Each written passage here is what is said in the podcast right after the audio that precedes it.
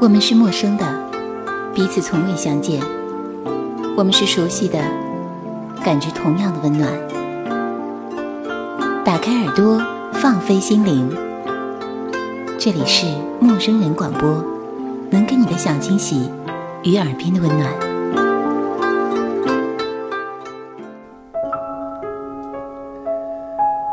最美的是乡音，最亲的是双亲。这里是陌生人广播，能给你的小惊喜与耳边的温暖。我是好久不见的温森老威。在上一期写在毕业季中，我提到了初到天津的安静和内心的舒适，而如今离开天津已经有一月之久，很快就又是半年、一年。天津终究成了我脑海中永远的一份记忆，那些如同画面般的街道。那些永远洋溢着的欢乐和友好的笑脸，那些永远不会褪去的关怀，都在那里，美好的，值得让人好好品味。还是那句话，生活毕竟还要继续。在北京的日子还是依旧的忙碌，每天没日没夜的干活，对内心的梦想依旧有着执拗的执着。多么庆幸！在外界环境不停更换的情况下，这个梦一直都没有丢失。生命中最好的朋友，突然被查出了恶性肿瘤。每天奔跑在医院和研究所之间，只希望能给他更多的康复的勇气和信心。生活其实就是这样。三月份看到清华南都的简报，有一篇文章叫做。父母在，不远游。而刚好，在我开始录这期节目的时候，接到了母亲从远在千里之外的家乡打来的电话。最美的是乡音，最亲的是双亲。今天，我们就来分享这篇《父母在，不远游》。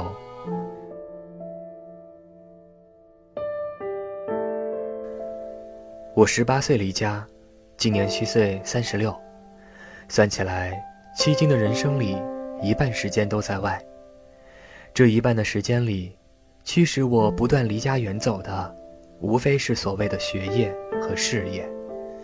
父母在人前夸耀儿子时，所依据的也无非就是这两点：学业圆满，事业小成。自己回想起来，也觉得这一切理所应当。从未想过另外一种可能。可以说，前三十年，父母和我共享了他的荣耀，但是，从现在起，我们要开始分食他的苦果了。今年春节，父母来上海和我们一起过年。那一天，全家人挤在沙发上看小品，欢声笑语之时，老家一个电话打过来，姥爷去世了。我们的欢乐就此结束。一个多小时后，我们拎着匆忙收拾好的行李，来到虹桥火车站。四个小时后，我们回到了那个悲伤破败的北方。一路上，母亲流泪后悔，如果她不来上海过年，就能看到老爷最后一眼，或许还能救老爷一命。我一路安慰她，心里却在想。他们来上海过年，尚属偶然，我却常年定居在此。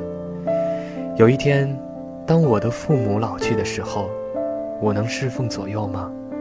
我能赶得上最后一眼吗？牺牲大片乡村和城镇，成就个别大城市的发展路径，造就了今日中国的基本格局：资源极端不平衡，机会极端不均等。迫使广大不幸生在欠发达地区的青少年少小离家，一窝蜂地扎堆北上广。从正面看，这是社会流动，是资源合理配置；殊不知，隐患早就埋下，代价异常昂贵。当年我兴冲冲离家，眼里只有名校、大城市与锦绣前程，却不知道出来混，迟早是要还的。如今父母年迈，能见到我，就是他们最大的福利。见不到我，就是对他们的最大的折磨。我却吝啬的每年只给他们一两次见面机会，这，就是代价。该是我们还债的时候了。同样的事情也发生在农民工身上。几千年来安土重迁，如今却要背井离乡。他们合力主演了三十年的经济神话，却留下了留守儿童和留守老人。这时代最大的悲剧，莫过于此。更可悲的是，我们这些远离故土的人。并未因此获得当地人的尊重与谅解。那些北上广的当地人，那些一辈子不曾离开父母半步的人，他们嘲笑外地人报恩父母的想法太陈旧。他们是回家过年为陋习，是春运为灾难。他们永远无法理解外地人那颗思乡的心为何如此迫切，如此不通融。你向他们倾诉。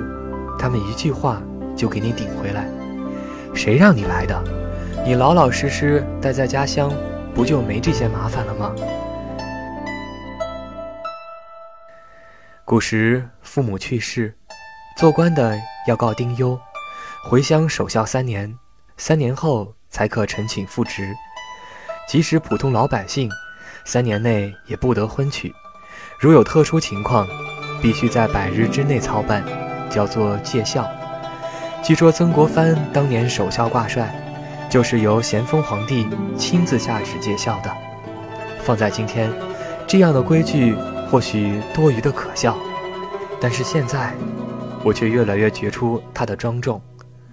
胡适的儿子出生时，正值新文化运动，这位新文化运动的领导人给儿子写了一首诗：“我要你做一个堂堂的人。”不要你做我的孝顺的儿子，但说归说，做归做，胡适本人却是极孝顺的儿子。他客居海外时，坚持每天写家书一封，让老母亲时时读到儿子的信息。待到胡适的儿子长大，他也用这样的标准来要求儿子，全不顾年轻时的那首诗了。今天我们通讯手段无比发达。有谁能做到胡适这样？别说每天一封信，哪怕每天一个短信呢？这是一个制度化、结构性的消灭人伦的年代。高铁、网络、中国电信，并没有让亲情更便捷。骨肉被分隔两地，血脉被拉长稀释。年轻人即使有心，也已经无力。在奔走求生的现实重压下。亲情早就被挤压得所剩无几，亲子之情，天伦之乐，原本至高无上，任何人无权剥夺，却不料拜倒在这坑爹的时代。网上有人感慨：这些年，我所有的眼泪都留在春节结束后，父母送我上车离家的时候。情真意切，却又万般无奈，因为在我们的内心深处。亲情并未退化到泯灭，它仍然死守在我们内心的底角。当朋友不可靠、爱人不可靠时，父母几乎是我们最后的感情依托。更何况，千疮百孔的养老体系让子女们更加放心不下。国家不养老，只能养儿防老，而却远在千里之外。另一个原因在于，这一代的中国父母把全部心思都寄托在子女上。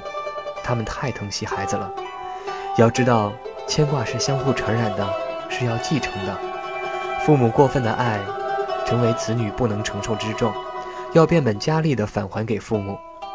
如果中国人的亲子关系也像外国人一样相互独立，我们两代人是不是都可以更洒脱一些？从父母角度看，他们也有更多的理由牵挂子女。孔子说。父母在，不远游，游必有方。后半句是说，如果子女一定要远游，也要有一个明确的让父母放心的去处。可是这恰恰是一个无方的年代，青年人漂泊异乡，身心无处寄放，不知道哪里才是真正的家。这正是让父母放心不下的地方。很多年，母亲担心我的早餐，怕我早饭没着落，潦草应付过去，亏了身子。不怕一顿不吃，就怕十顿不饱。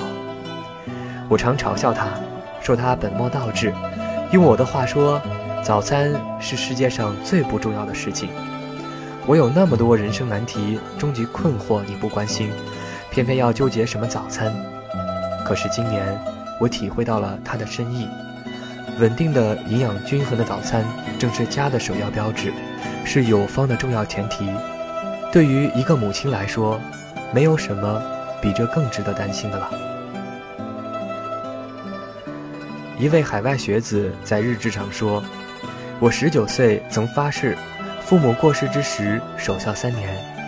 如今我再发一誓，毕业五年后为妻，纵弃前程锦绣，亦决然回家，以全人子之心。”还有人说：“有人问我，为什么上大学不留在大城市，要回来工作？”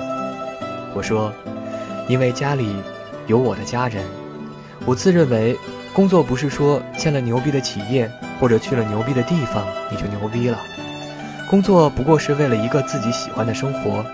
我不喜欢去贡献自己的青春，建设别人的家园。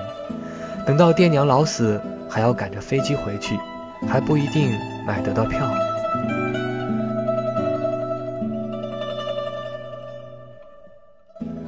少数人的回归和反抗让人钦佩，但另一个事实是。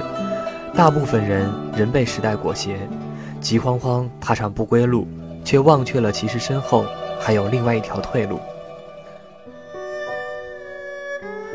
人生在世，有的成了面子，有的成了里子。这话放在亲子关系上也成立。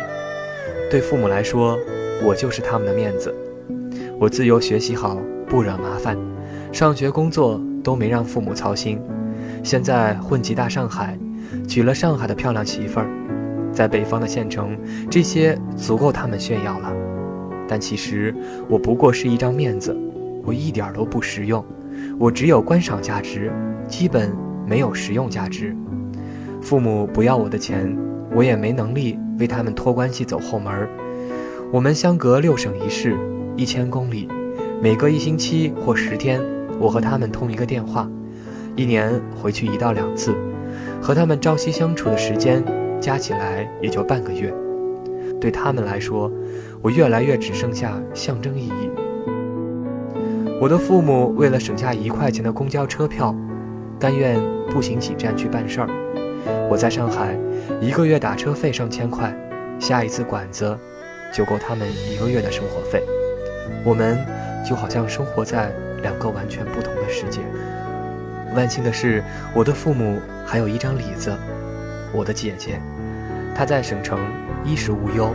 她把父母接到身边，共同生活，给他们吃穿，带他们看病，陪他们聊天，忍受他们的争吵和絮叨。姐姐可能没那么多值得吹嘘的头衔，却是一个尽职贴心的小棉袄。正因为有这样一个甘愿牺牲的李子，才有了我这个逍遥法外的面子。但是。我越来越不能原谅自己，尤其当父母六十岁以后，当父母的父母相继离世以后，我越发意识到他们的孤独无助。做父母的，哪怕有十个子女，每一个也都是不可替代的。我不应该以任何理由推卸责任。今生还能和父母见多少次面？即使父母活到一百岁，你每年回家一次。还能见多少次？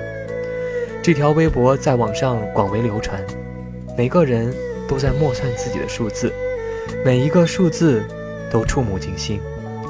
亲情在倒计时，永别似乎近在眼前。姥爷去世，我和父母踏上北去的高铁，列车长啸，以三百公里的时速追赶猝亡的老人，追赶逝去的亲情。此刻，我的父母已成孤儿，他们只剩下我们，而我们已经成人。那一夜，我在手机上悄悄记下：平生第一次，我发现了比生命、爱情正义、写作更重要的事情。